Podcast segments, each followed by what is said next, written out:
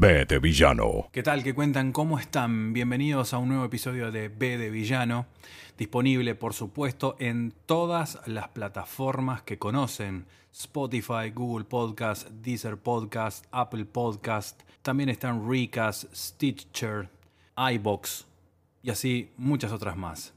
Bien, como he dicho en más de una ocasión, estamos transitando la era de la información. Una información que cada vez cuesta más discernir su lado más veraz en medio de tanto bombardeo potenciado por el consumo voraz en el que no parece haber lugar para los grises. Esa zona neutra que ayuda al diálogo entre las partes, que eligen chocar constantemente, tildando al gris de tibio y volcando todo hacia un blanco o negro, bueno o malo, izquierda o derecha, sin el más mínimo gesto de autocrítica. En ese contexto pretendo llevar adelante este nuevo episodio de B de Villano, que nuevamente tiene a alguien de ustedes como protagonista. Y como veo, o mejor dicho, cada vez los veo involucrarse más y romper esa barrera virtual de timidez enviando mensajes directos con inquietudes, ideas, sugerencias para volcar en nuevos contenidos. Así que la relación de esas ideas me llevó a tener en cuenta el pedido de Florencia, una seguidora de B de Villano que a través de uno de sus mensajes me planteó que sería muy interesante, y de hecho lo es, hablar sobre álbumes conceptuales. Álbumes conceptuales. Esa clase de discos que marcan un antes y un después en cualquier banda, porque en muchos casos se trata de una demostración de crecimiento y madurez a nivel compositivo y musical, que ha dado al mundo obras maravillosas como The Wall, Tommy o A Night at the Opera. Gracias a la interacción que generó el episodio llamado Hay alguien escuchando, Florencia sugirió este tópico, y ahí es cuando empecé a unir eslabones, que inconscientemente ya el propio episodio dio una pista hacia dónde ir, sumado a la idea de ella. Esa pista fue la canción que cerraba ese episodio, Anybody Listening, de la banda Queensryche. Entonces, esa banda, más el aporte de Florencia, más lo que acabo de decir en el prólogo inicial, me llevó a elegir un álbum perfecto para unir todos estos conceptos sin estar enmarcado en ninguna época en especial, ya que el mensaje que este disco plantea sigue siendo tan actual como cuando fue concebido allá por 1988. Operation Mindcrime. B de Villano. Un programa donde hablamos de rock. Este álbum que fue un suceso inexplicable en su momento, dadas las preferencias dominantes a nivel comercial del mercado discográfico, fue una total excepción de la regla porque en los charts del mundo bandas como Def Leppard, Bon Jovi, Poison, Cinderella, algunos veteranos como Whitesnake o Guns N' Roses peleaban cabeza a cabeza por quedarse con el podio y sin embargo en medio de toda esta euforia que caracterizó al último tramo de la década de los 80, Queensryche aparecía con un tercer álbum que de principio a fin presentaba una historia sobre el amor, el sexo, la muerte, el poder, la religión, la corrupción, la traición, la codicia y la locura, y la manipulación de masas a través de los medios. ¿No les suena? ¿Qué tan lejos estamos de 1988? ¿Qué tan distinto es todo hoy? ¿Será como el tango cambalache? El que vive de los otros, que el que mata, que el que cura, o está fuera de la ley. Vamos entonces a meternos un poco en el trasfondo de esta historia. B de Villano Podcast. Se trata de la vida de un joven ingenuo llamado Nicky, que fue acogido por un demagogo completamente loco llamado Dr. X, y finalmente pagó por sus errores, pero no con su vida, sino con su mente. Nicky es un drogadicto que se desilusiona con la sociedad corrupta de su tiempo y de mala gana se involucra con un grupo revolucionario como asesino de líderes políticos. Acerca de este punto en particular vamos a hacer un paréntesis que sirve como introducción a la historia y que es bueno aclarar de dónde surgió la idea para incluirlo en el concepto del álbum Operation Mindcrime. La idea se le ocurrió al vocalista Geoff Tate después de mudarse a Canadá y de escuchar la charla suelta de los miembros del movimiento separatista militante de Quebec, que se habían hecho amigos de él, algunos de los cuales estaban en organizaciones que participaban en bombardeos y en terrorismo. El movimiento de soberanía de Quebec es un movimiento político cuyo objetivo es lograr la soberanía de Quebec. Quebec es una provincia de Canadá y ellos están en esta lucha desde el año 1867. Incluso esa lucha va a todos los asuntos relacionados con cualquier disposición de orden público de Quebec que sea aplicable en su territorio. Los soberanistas quieren que el pueblo haga uso de su derecho a la autodeterminación, principio que incluye la posibilidad de elegir entre la integración con un tercer Estado, la asociación política con otro Estado o la independencia, para que los quebequenses, de manera colectiva y democrática, darse a sí mismos un Estado soberano con su propia constitución independiente. Los soberanistas creen que con un Estado de esta magnitud permite que Quebec esté mejor equipada para promover su desarrollo económico, social, ecológico y cultural. Y ellos se basan en el nacionalismo de Quebec. Aclarado esto, porque es importante y porque hay mucha información que data de muchos años y información actualizada sobre estos soberanistas de Quebec, vuelvo un poco a por qué Geoff Tate tomó esta idea para plasmarla en el disco.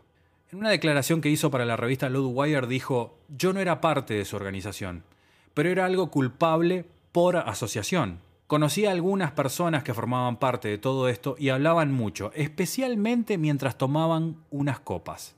Es gracioso, cuando eres músico, la gente a veces conversa contigo con más libertad que con otras profesiones. B de Villano, un programa donde hablamos de rock. Tate inicialmente trabajó solo en la trama básica de lo que luego se describió como un álbum temático sobre la manipulación a través de las drogas y los medios. Por cierto, Geoff Tate también incorporó algunos de sus recuerdos de amigos que se habían convertido en vagabundos debido al uso de drogas. Así que en base un poco a estas experiencias personales y muy, cercanas a esta clase de movimientos políticos, Geoff Tate fue de a poco armando la trama de la historia del álbum Operation Mindcrime, que tiene como personaje central a Nicky, un chico de la calle, abandonado para valerse por sí mismo, que termina amargado y muy enganchado de la heroína.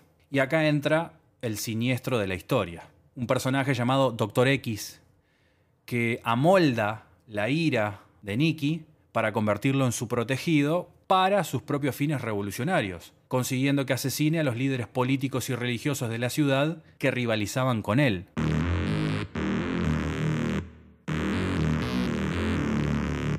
Otro personaje importante que va apareciendo es la hermana Mary.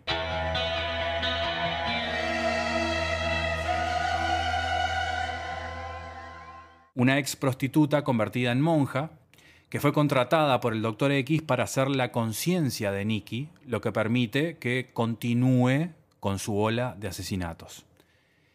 Inevitablemente, como suele pasar en estas historias, dos almas desamparadas con orígenes crudos de la calle, Nicky y Mary se vuelven amantes. Pero cuando el Dr. X se da cuenta de que la utilidad de Mary terminó, le ordena a Nicky que la mate. B de Villano Podcast. Y la idea de presentar la historia de una prostituta convertida en monja se le ocurrió a Tate tomada de una experiencia en un club nocturno de Ámsterdam que dice más o menos así. Era tarde, tarde, tarde en la noche. Y en mi estupor influenciado por la fiesta, vi a esta mujer vestida de monja, no estoy seguro de si realmente lo era, explicó, ella agarraba un osito de peluche y bailaba con música tecno muy fuerte y contundente. Parecía hipnotizada por su propia tristeza. Esa imagen se me quedó grabada y se convirtió después en nuestra hermana Mary. Para continuar un poco con la historia de trasfondo, para entonces Nicky ya ha sido internado en el hospital estatal y está detenido en condiciones de extrema seguridad y mientras tanto se esfuerza por reconstruir sus confusos recuerdos. Y es muy importante aclarar esto. Queensryche opta por contar la historia en este disco en forma de flashback. Y a esto se le suma lo que declaraba el guitarrista Michael Wilton hace un par de años atrás, cuando revisitaban el álbum. Dijo, Geoff había querido escribir sobre la decadencia moral de la sociedad. Fácilmente podríamos haber salido por la culata si hubiéramos hecho un trabajo descuidado. No lo grabamos en la secuencia que se escucha en el álbum, así que tuvimos que asegurarnos de que las canciones encajaran correctamente. Fue como leer el guion de una película. Algunas partes fueron fáciles, otras, no necesariamente difíciles, requirieron más tiempo, dijo Geoff Tate. En cuanto a la comunicación, estábamos en racha. Habiendo hecho un par de discos para entonces, teníamos un buen sistema en funcionamiento. Los cambios entre las canciones, por ejemplo, requirieron mucha planificación, pero eso no te importa cuando disfrutas de tu trabajo. Para darle más realismo todavía a la temática y a la trama del álbum, se hizo un casting de varios participantes no musicales, que fue un dolor de cabeza, pero que tuvo grandes aciertos que sumaron muchísimo a la historia, como la contratación del actor Anthony Valentine, famoso por sus películas Colditz y Callan, que demostró ser una elección inspirada para interpretar nada más y nada menos que al malévolo cirujano Dr. X. Kill her. That's all you have to do. Kill Mary? She's a risk. And get the priest as well.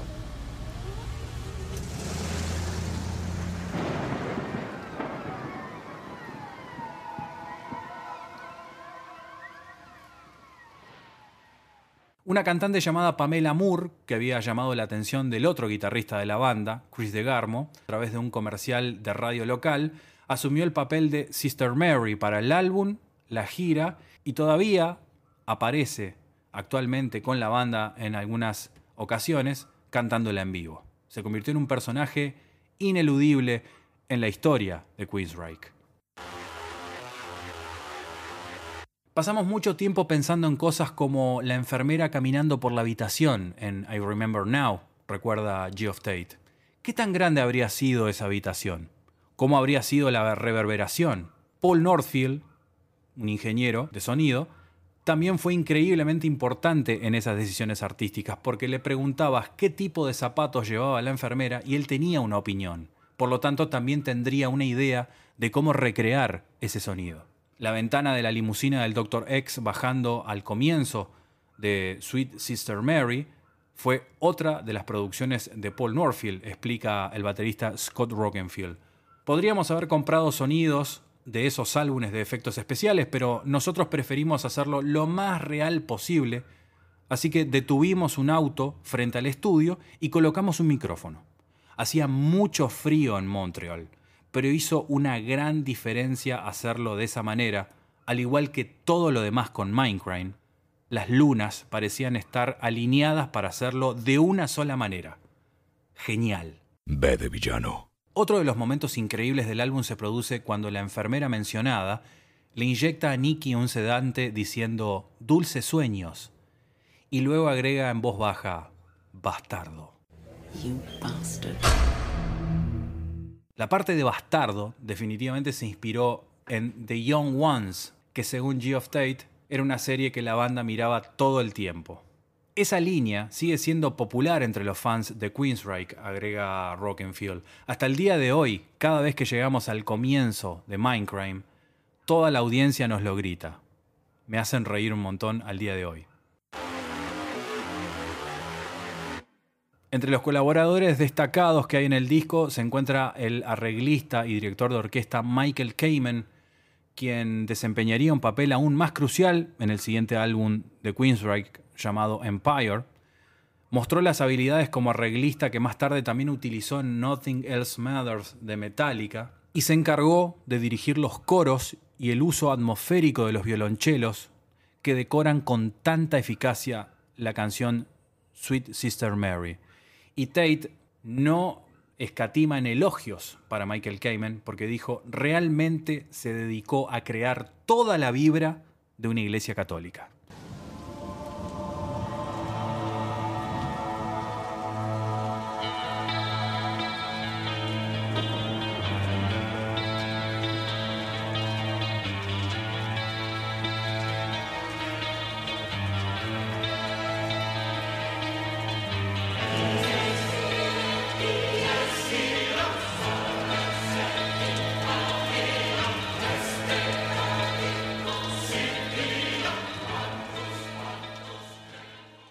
Según Tate, ni la banda ni el equipo de producción tenían idea de la magnitud de lo que habían creado hasta que se agregaron los toques finales. Para entonces estaba agotado física y mentalmente, recuerda. Hubo muchas noches y sesiones de lluvias de ideas en el camino, pero una vez que el disco estaba hecho, podíamos sentarnos y escuchar sin ninguna presión. Cuando sos joven, es algo muy estimulante poder hacer eso. Por el lado de la repercusión y la prensa, el único defecto significativo del álbum Operation Minecraft fue la supuesta falta de conclusión de la historia, y por años se ha especulado que Queensryche había dejado astutamente las cosas abiertas para una secuela. Es genial que los fans todavía se sientan tan apasionados por Operation Minecraft, pero nos negamos a volver a eso. Para mí no es necesario mejorar, insiste Geoff Tate. Sentimos que su historia reflejaba la vida. Muchos cuentos no tienen final, a veces simplemente se disuelven y se evaporan en el aire. Scott Rockenfield agrega, ni siquiera estoy seguro de que la historia haya tenido un final, piensa. Fue solo un periodo de tiempo para los personajes. Nicky podría haber muerto, supongo, y eso habría sido un final, pero no estoy seguro de que hubiera tenido el mismo impacto. Hay una realidad que es cierta. Existe una segunda parte de Operation Minecraft que vino muchos años después, ya en la década del 2000, pero eso no es algo de lo que vamos a hablar ahora. B de villano. Podcast. The Rock. Si bien en el Reino Unido se enamoraron del álbum Operation Minecraft, los fanáticos de Queensrÿche en Estados Unidos estaban un poco más cautos.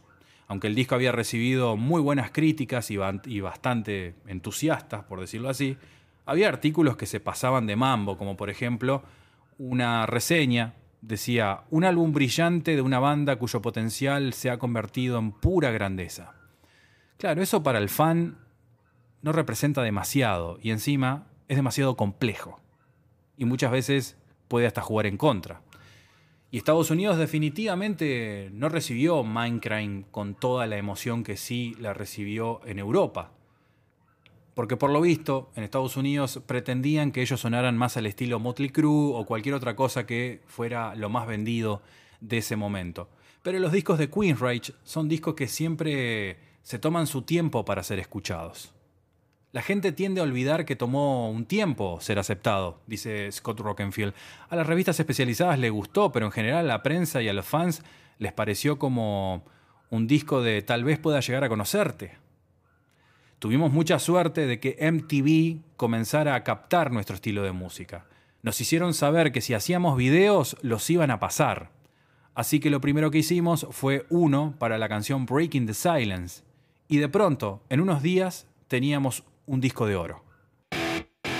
A Breaking the Silence le siguieron tres sencillos más, Eyes of a Stranger, Revolution Calling y I Don't Believe in Love. Entonces, de pronto, el tren Queensryche comenzaba a acelerar. Y otro factor crucial fue que a estas alturas el grupo contaba con un nuevo y poderoso equipo de gestión detrás de ellos. No fue una coincidencia que el avance de Queensryche a nivel mundial se produjera como parte del poderoso equipo de gestión llamado Q Prime, que se encargaba de representar a bandas como Metallica, ACDC, Def Leppard, Dan Reed Network y que más tarde se involucró con la propia Madonna a escala mundial. B de villano podcast. Para esta ocasión decidí convocar a un soldado con muchas batallas encima y que ha visto el ir y venir del rock y del heavy metal a lo largo de las décadas, gracias a su vasta experiencia en trabajos como periodista y corresponsal para revistas como por ejemplo Madhouse, Requiem o Epopeya de aquí de Argentina. Es un compatriota mío, se llama Ernesto Sclavo Pereira, gran diseñador de portadas, y que además está al frente de su propio proyecto que es el Factor S, un gran programa de radio en donde profundiza justamente sobre muchos aspectos relacionados al rock, el cual él mismo produce, edita y publica en internet y que pueden rastrearlo a través de su Facebook como Ernesto Esclavo Pereira para más detalles sobre la gran labor de este gran periodista compatriota. Bueno, él casualmente es un gran fanático del álbum Operation Mindcrime de Queensryche. De hecho, es su álbum predilecto a nivel metal progresivo. Así que no quería desperdiciar la oportunidad de ver su punto de vista sobre este disco, sobre ciertas cosas que fueron determinantes a la hora de su creación y de varios aspectos que tienen que ver con la interna de la banda, con la interna de aquel entonces, que influyeron muchísimo en el resultado final de ese álbum. Uno de ellos tiene que ver justamente con el enfoque religioso que de alguna forma tiene Operation Mindcrime y que tiene un enlace directo con la vida del vocalista de la banda, con Geoff Tate, la formación religiosa que tiene, en donde justamente Ernesto nos brinda muy interesantes detalles al respecto. Escucha. Y particularmente en el caso de Tate, hijo de una cantante aficionada de ópera y de un diplomático alemán, con formación protestante justamente a nivel de su educación, una visión determinada dentro de la esfera de Seattle, que es una ciudad, por así decirlo, dentro de Estados Unidos junto con Boston, las más europeizadas, pero también las más cercanas a un pensamiento laico.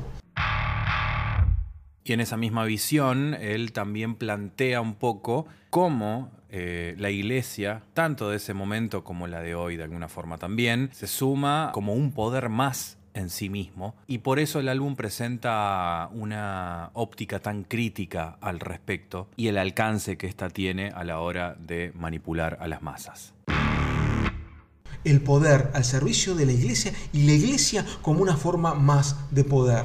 La destrucción de un ser humano, no solamente por las drogas y por un doctor malvado, sino todo lo que vive esa persona en esos años 80 liberales de Ronald Reagan que se estaban yendo en este caso ya con la mano de George Bush y en el caso de Inglaterra que ya se ha habido justamente Margaret Thatcher. Ve de villano un programa donde hablamos de rock. Y hablando de influencias musicales, algo que queda clarísimo y de manifiesto en este álbum en particular es la influencia de Rush, una banda por la cual prácticamente todos los miembros de Queensryche han demostrado un fanatismo unánime. Ernesto en ese sentido nos lleva un poco más en profundidad del por qué la influencia de Rush en este álbum en particular. La voz de Tate y la forma de secundar los coros de hasta tres y hasta cuatro voces, la inclusión de herramientas métricas, sobre todo de parte de Scott Rockenfield, un profundo admirador de Neil Peart y de Rush, hacen de que esa visión musical, inclusive en retrotracción hacia lo que había hecho Pink Floyd más de dos décadas antes prácticamente ya en Search for of Secret, fuera llevado adelante. Al igual que muchísimos álbumes a lo largo de la década de los 80 y más particularmente a fines de los 80, Operation Mindcrime no zafó de la censura predominante en ese momento. Y charlando un poco con Ernesto Esclavo Pereira, profundizamos un poquitito más y esto es lo que nos cuenta al respecto. Mindcrime y la censura. B de villano. El PRMC, que había nacido en los 80 y al cual se habían opuesto desde Frank Zappa a Dee Snyder, volvía nuevamente a poner sus etiquetas y a censurar, incluso sobre la propia cadena de videoclips de MTV. Pero en Canadá, en una visión más liberal y laica, la propia Match Music obliga en la vida de los sellos a que la MTV saque una versión menos cercenada. ¿Por qué? Porque justamente esa guerra de mercados provoca no un sentimiento de libertad, pero sí de transparencia de parte de la música. La industria discográfica era permeable aquellos años y hay una frase famosa de aquellos momentos de Nicky Six de Motley Crue que decía, si me ponen la etiqueta con respecto a las malas letras que pongo en un disco, me están haciendo propaganda gratis. Es sin ninguna duda el disco más crítico que existió a fines de los 80 en muchos aspectos, en lo sociológico, en lo religioso, en lo político. Estaba muy lejos de los estándares comerciales de otras bandas, como ya expliqué, pero qué mejor que justamente Ernesto para profundizar un poco más sobre algunos detalles que algunas personas no conocen sobre este gran álbum que es Operation Migraine de Queensryche. En esa visión musical y de el momento determinado que empieza con Anarchy X, que justamente habla de Revolution Calling, las imágenes de la primavera de Pekín de aquellos momentos, hay un dejo punk en todo ello, un nihilismo de alguien que no cree, pero a su vez en esa negación de la creencia en Dios en determinada medida la está afirmando, como bien decía Dante Alighieri en El Purgatorio de la Divina Comedia. La negación de la creencia forma parte de la misma. Y eso es en buena parte Operation Micram, un disco revolucionario para esa época base fundamental del rock progresivo, nihilista en su concepción, una mirada absolutamente crítica, inclusive de aquel hard rock glam de Los Ángeles, totalmente hedonista y despreocupado de esa realidad cada vez más difícil.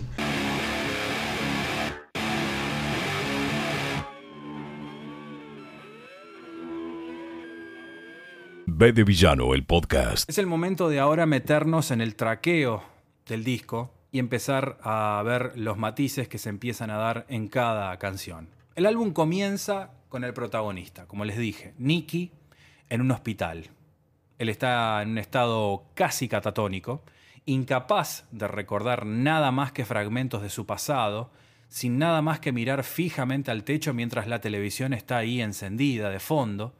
Su enfermera entra para administrar sus necesidades básicas de supervivencia y nos revela lo que piensa de él como persona. Y de repente, los recuerdos de Nicky regresan como un torrente. I remember now. Ahora recuerdo.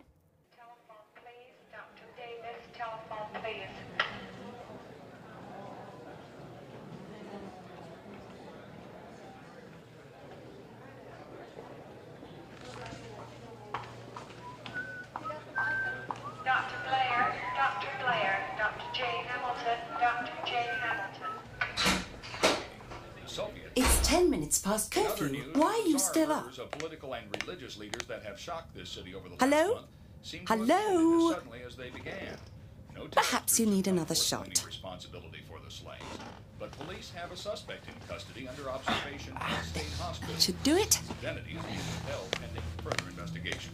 Sports and weather next. Sweet dreams, you bastard.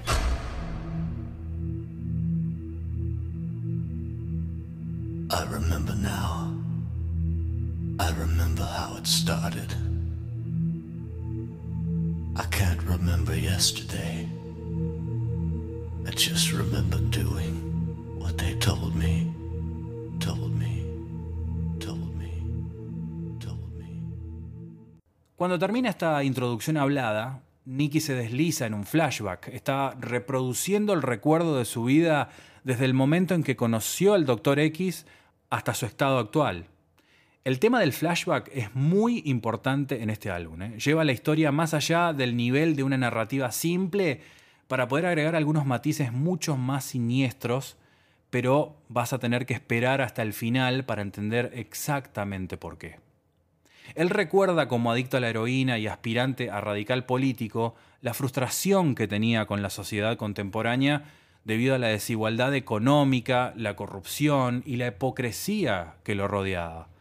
Y fue manipulado para unirse a una supuesta organización secreta dedicada a la revolución, como lo plantea la introducción Anarchy X Revolution Calling o Anarquía X llamado a la revolución.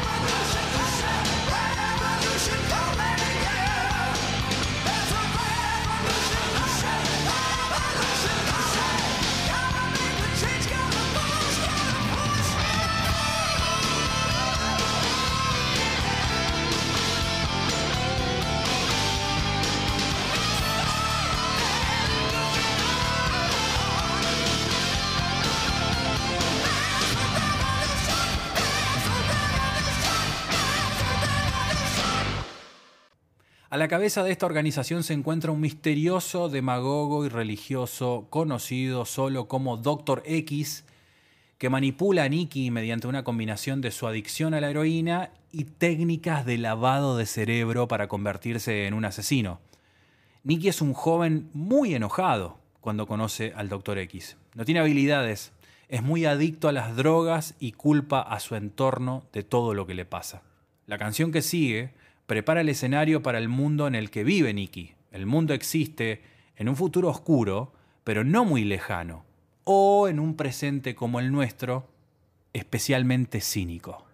La política está completamente dominada por la corrupción y la crueldad. El sexo se considera una mercancía negociable y ya no se considera un vínculo íntimo entre amantes. En resumen, este mundo es muy similar al presente, pero se ha abandonado por completo toda pretensión de justicia. Vale la pena señalar en este punto que Nicky no es necesariamente un personaje admirable. ¿eh? Nicky es el protagonista, pero no alguien a quien o con quien debamos identificarnos por completo. Aunque el tema de la canción es la anarquía y el desprecio por el gobierno, esto no significa que debamos simpatizar puntualmente con la causa. Siempre que el Doctor X usa la palabra mind crime o crimen mental, Nicky se convierte en su dócil marioneta, un estado que el Doctor X usa para ordenarle que lleve a cabo cualquier asesinato que el Doctor desee. Por lo tanto, cada vez que Nicky escuche esa palabra al teléfono, se verá obligado a ejecutar cualquier sentencia de muerte que el Doctor X haya decretado para ese día. Suena Operation Mindcrime o Operación Crimen Mental. Hello?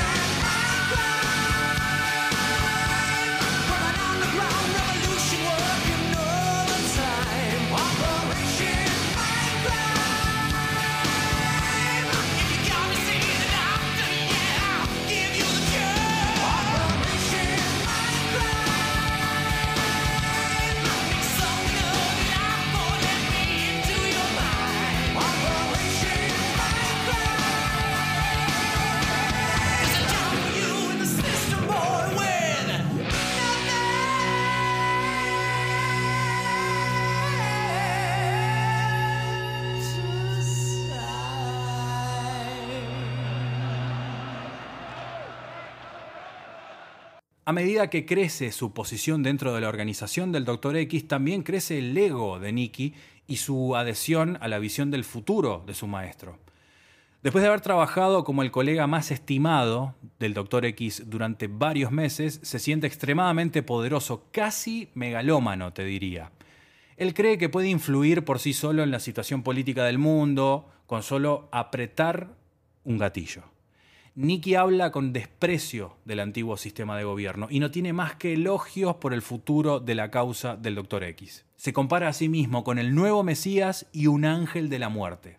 Estas referencias religiosas, que pronto se convertirán en un nuevo tema principal en el disco, indican todo lo poderoso y divino que se siente, como lo cuenta la canción Speak, habla.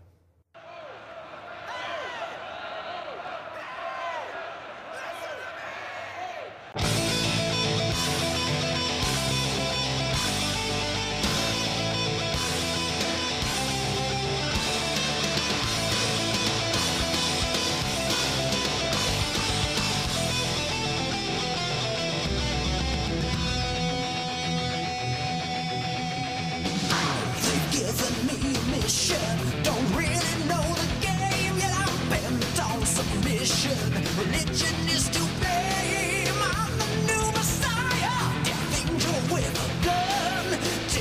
In my silence. Deadly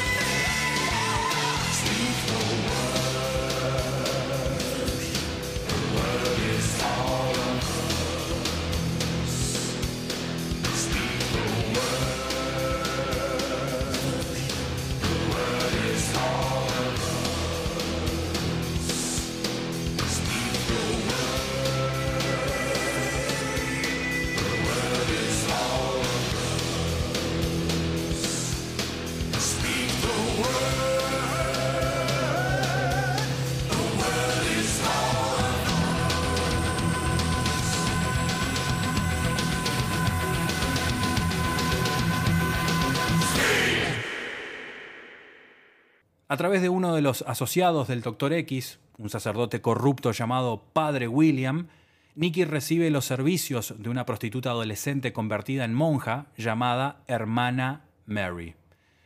Ella era una niña de la calle. Después de años de abuso sexual por parte de su padre, se escapó de casa. Se convirtió en prostituta porque era todo lo que sabía hacer.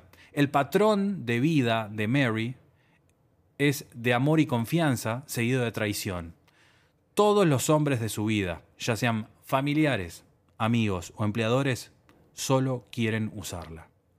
A la edad de 18 años, Mary fue descubierta y rescatada por el padre William, que apartó a Mary de su vida de libertinaje y la ordenó como monja, como si eso fuera algo realmente bueno. Pero luego reveló sus verdaderas intenciones y se volvió más como los hombres que ella siempre había conocido. Como pago por cambiar su vida, el padre William exigió los servicios de Mary. Ahora la lleva una vez a la semana sobre el altar como un sacrificio. Resulta que el padre William era un amigo cercano y partidario del Dr. X.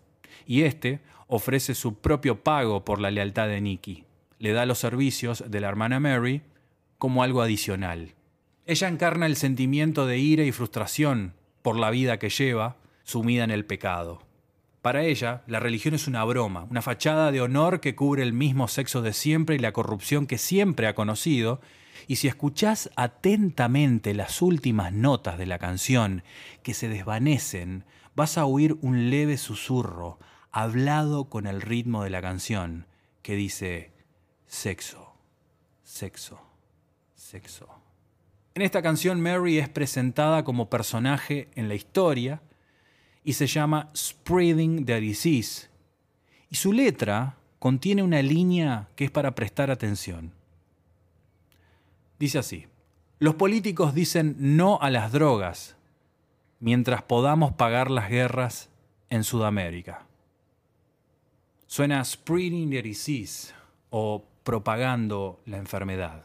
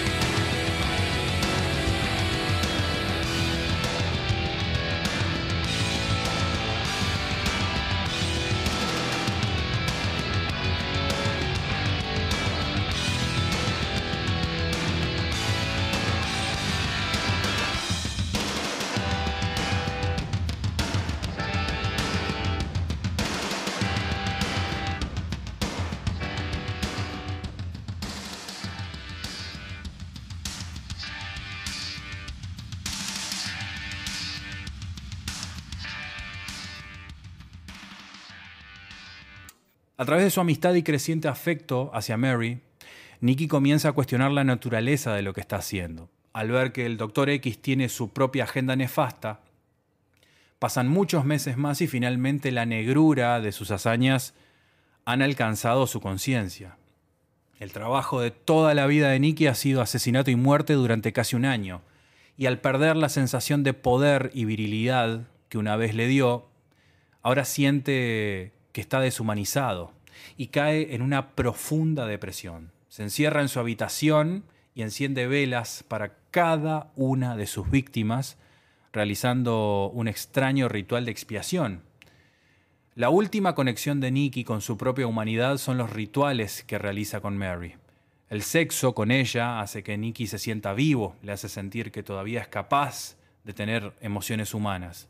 Él aún no se da cuenta, pero poco a poco se está enamorando profundamente de Mary.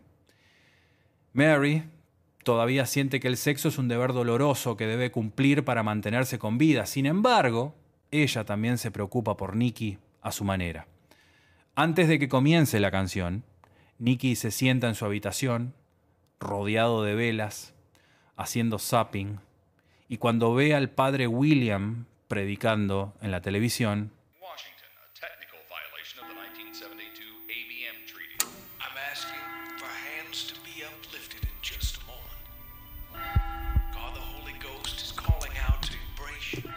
se disgusta con su vida y dispara a la pantalla.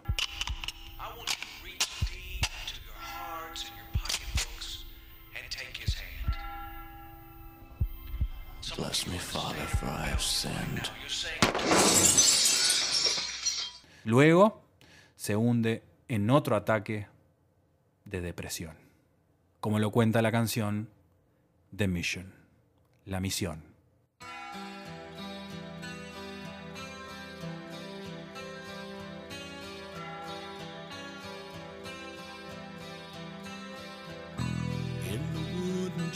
Beside my window, I wear a face born in the falling rain. I talk to shadows from a lonely candle, recite the phrases from the wall I can't explain.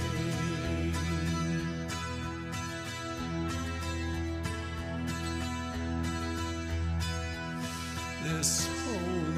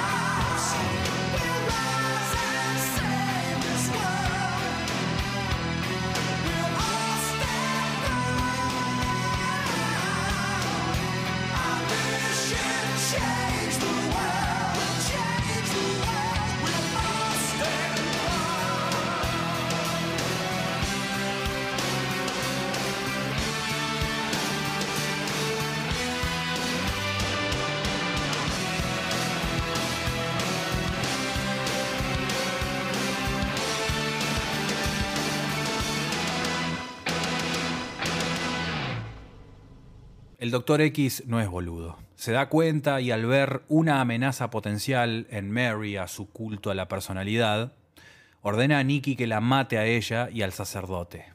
Nikki va a la iglesia de Mary y mata al sacerdote, pero después de enfrentarla no cumple con la orden de asesinarla. Así que el Doctor X ha decidido por sus propias razones personales que ella y el sacerdote, al ser un eslabón débil en sus planes, tienen que ser eliminados. Como el asesino a sueldo más confiable del Doctor, naturalmente le corresponde a Nikki realizar la ejecución. Y él está dividido en dos direcciones a la vez. Por un lado, quiere obedecer, porque de alguna forma el Doctor X ha sido su figura paterna durante casi un año. Pero como señalé antes de la canción anterior, Nicky está realmente enamorado de Mary.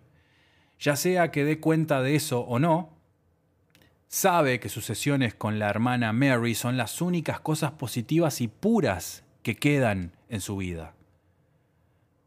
Él intenta seguir sus órdenes, pero no puede. Así que deambula por las calles lluviosas de la ciudad, tratando de convencerse a sí mismo de que todavía tiene el control, que tiene el poder pero cuando ve a Mary cara a cara, se da cuenta que empieza a flaquear. Y después de una larga lucha interior, finalmente se da cuenta que no lo puede hacer.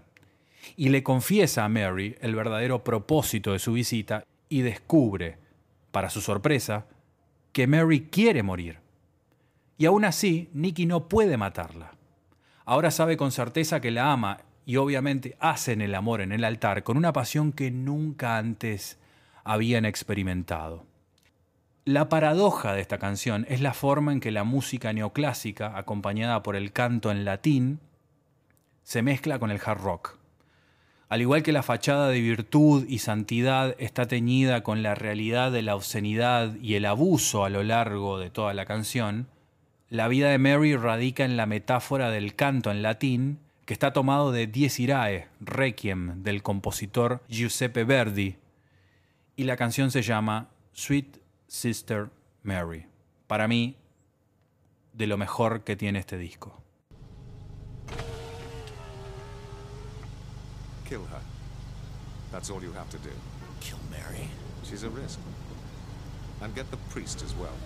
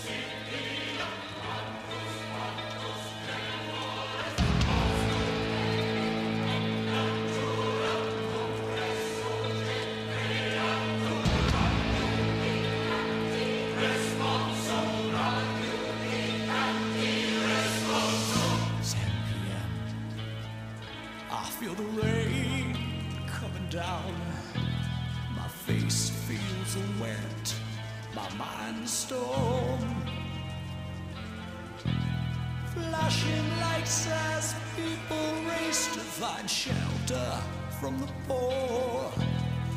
Moving silent through the streets, they're mine. They're mine.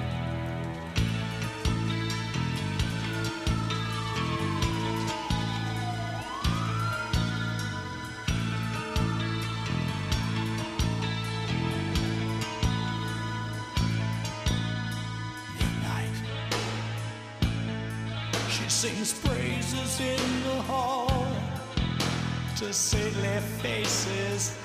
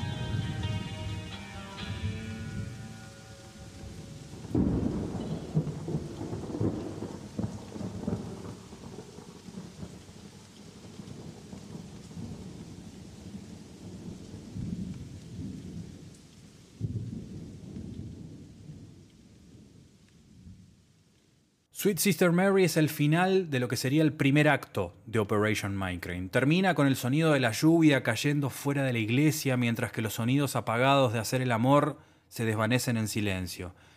Desafortunadamente es acá donde las cosas se complican y mucho. En la canción anterior Nicky dijo, queda una vela más por encender. Y se está refiriendo a su última víctima, que es el propio Doctor X. Él decide ir a matar a su maestro, liberar su mente. Sabe que ama a Mary y espera poder comenzar una nueva vida con ella. Y aún así, tambaleándose por el éxtasis de su pasión, él agarra su arma y va firmemente hacia su destino. Pero en cambio, para Mary, la experiencia fue diferente. Ella pensó que también amaba a Nicky, pero también pensó que él la rescataría de su vergüenza. Pero cuando él la lleva al altar para tener relaciones, ella tuvo una visión del rostro de Nicky siendo reemplazado por el del padre William. Y en ese instante sintió que Nicky se había convertido en lo mismo que todos los demás hombres de su vida. Él la usó solo para satisfacer sus propias necesidades. Y Nicky no vio ese disgusto cuando salió de la iglesia. Así que él va a enfrentarse al Doctor X. Este, conociendo obviamente la intención de Nicky, juega su carta de triunfo. Le recuerda que él es la única fuente de drogas que tiene. Sin él, Nicky sucumbe a su adicción y muere. Así que golpeado y frustrado.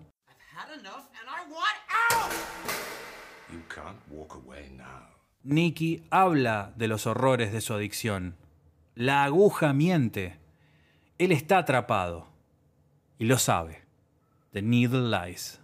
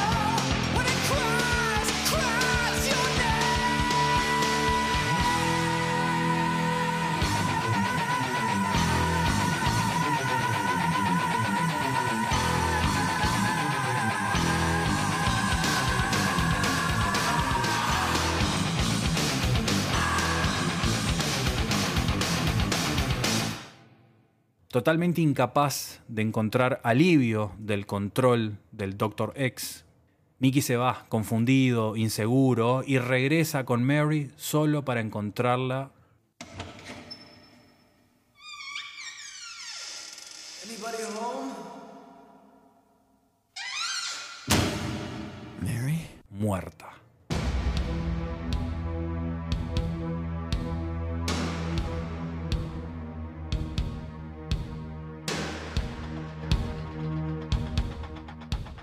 Casi incrédulo, él se para sobre el cuerpo de Mary mirando estupefacto y viendo cómo toda su vida se desmorona ante él.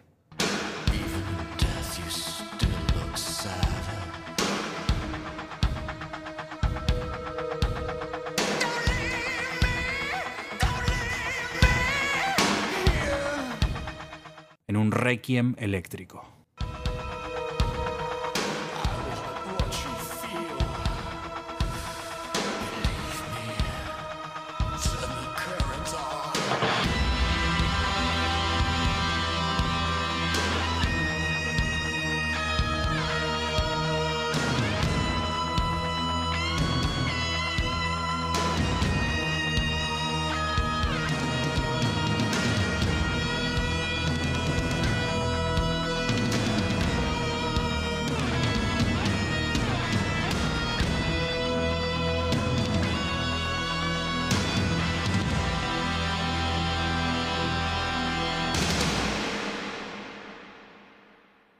No puede hacer frente a la pérdida, así como a la posibilidad de que él mismo haya matado sin saberlo a Mary y comienza a sucumbir a la locura.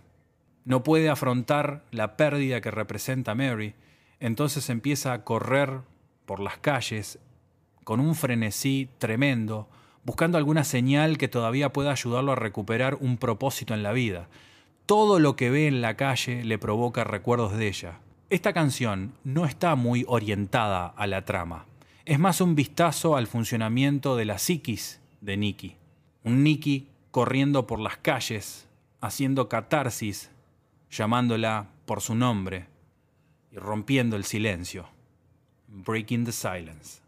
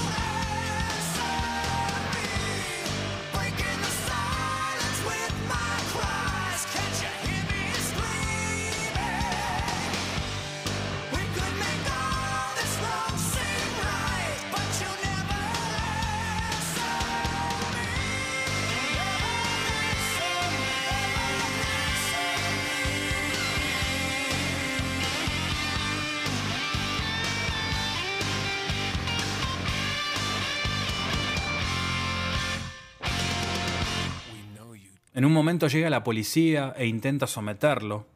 Le encuentran un arma y lo detienen bajo sospecha del asesinato de Mary y los asesinatos que cometió para el Dr. X. De alguna manera lo relacionan con la serie de asesinatos políticos que habían asolado la ciudad.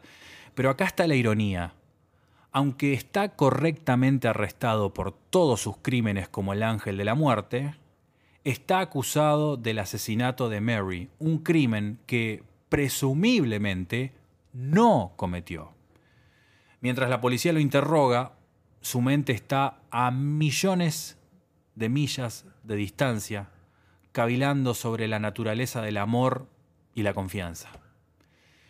La siguiente canción es uno de los títulos más populares de Queensryche al día de hoy, probablemente la canción por la que se sentó tan firmemente en las listas fue que, aunque todavía se usa dentro del marco de la historia del álbum Operation Mindcrime, el concepto que describe es socialmente universal.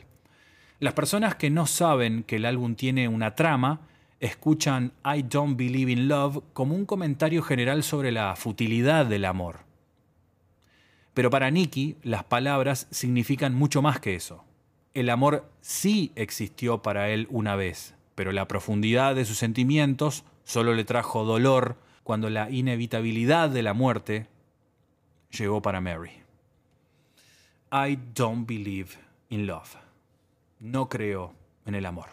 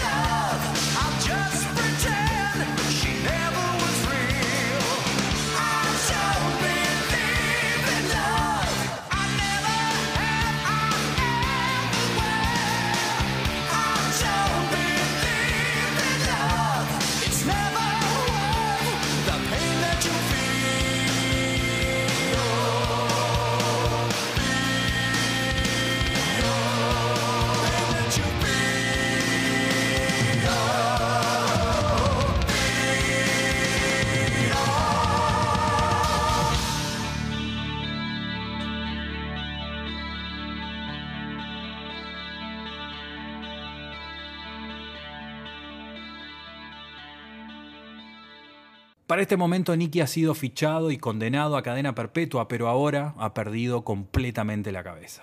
Es declarado non compos menti y puesto al cuidado de un psiquiátrico de un hospital. Aquí es donde lo conocimos antes del flashback al principio. Ahora pasa sus días perdidos entre el autodescubrimiento y la locura, tratando de encontrarle algún sentido a la tragedia que fue su vida. Proyecta su mente repetidamente hacia sus últimos momentos de comprensión, sentado en la iglesia, mirando el cadáver de Mary, preguntándose qué sería de él. Sufriendo de una pérdida casi total de la memoria, recuerda mentalmente sus últimos momentos con Mary en una habitación vacía, como lo explica Waiting 22.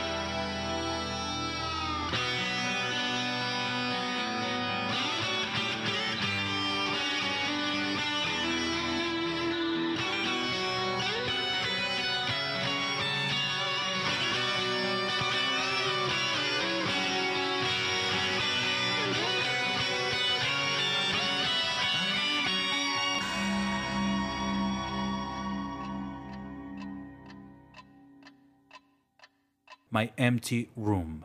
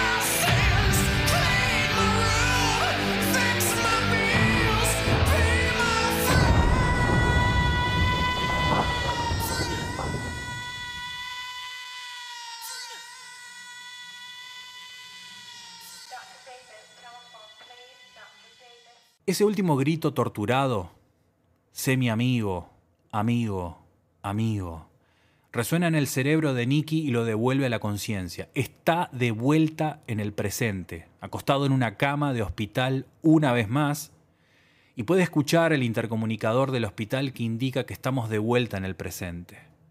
Acá por fin llegamos al clímax. Mientras Nicky considera en qué se ha convertido, ya no reconoce su propio reflejo. Es un extraño para sí mismo. Si ustedes tienen el CD o el vinilo de este álbum, de Operation Mindcrime, verán que en la parte, en el booklet de las letras, eh, las letras del álbum comienzan con la aclaración 6 pm y termina con 601 pm. Sorprendentemente, todos estos recuerdos dieron vuelta en el cerebro de Nicky en el lapso de un minuto. Las imágenes entran y salen rápidamente de su mente a un ritmo infernal. Esto se simula en la música a medida que se acelera y una gran cacofonía de sonido va llenando el aire.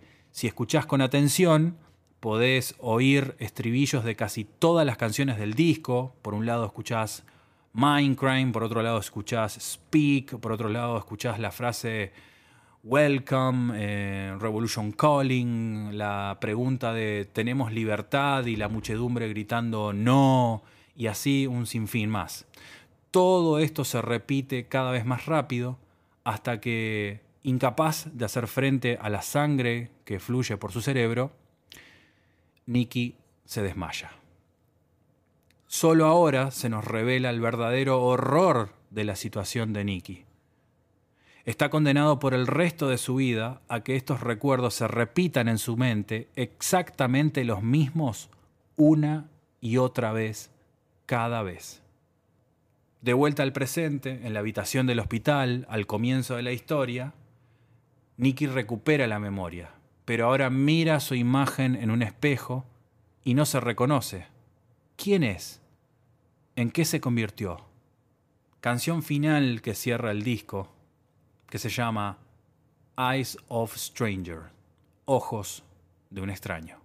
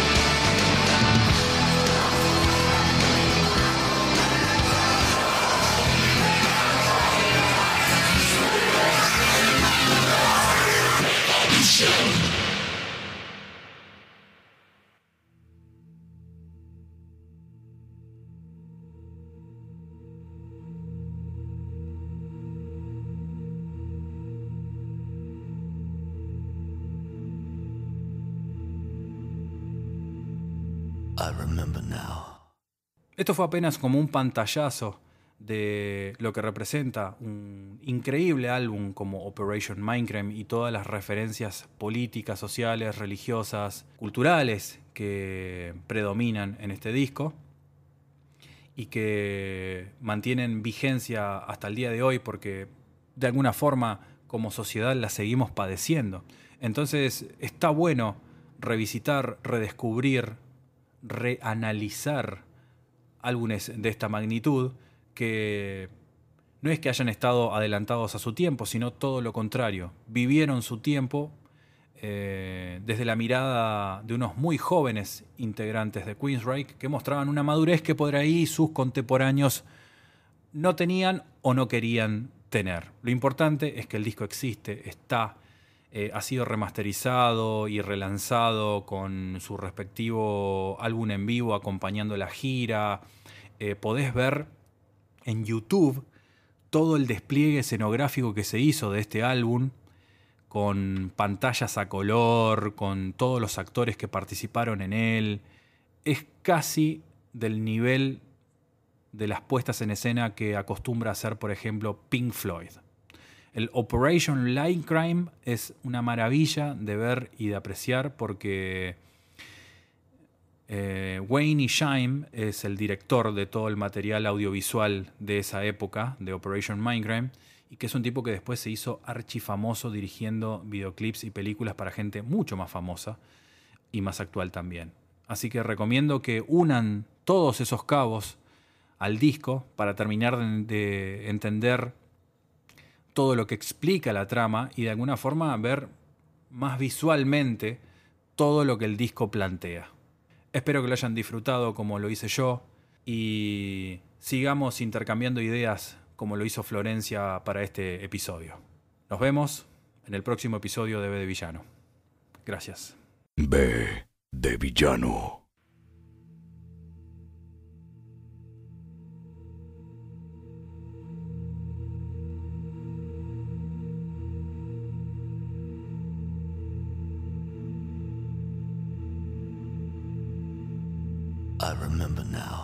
Un programa donde hablamos de rock,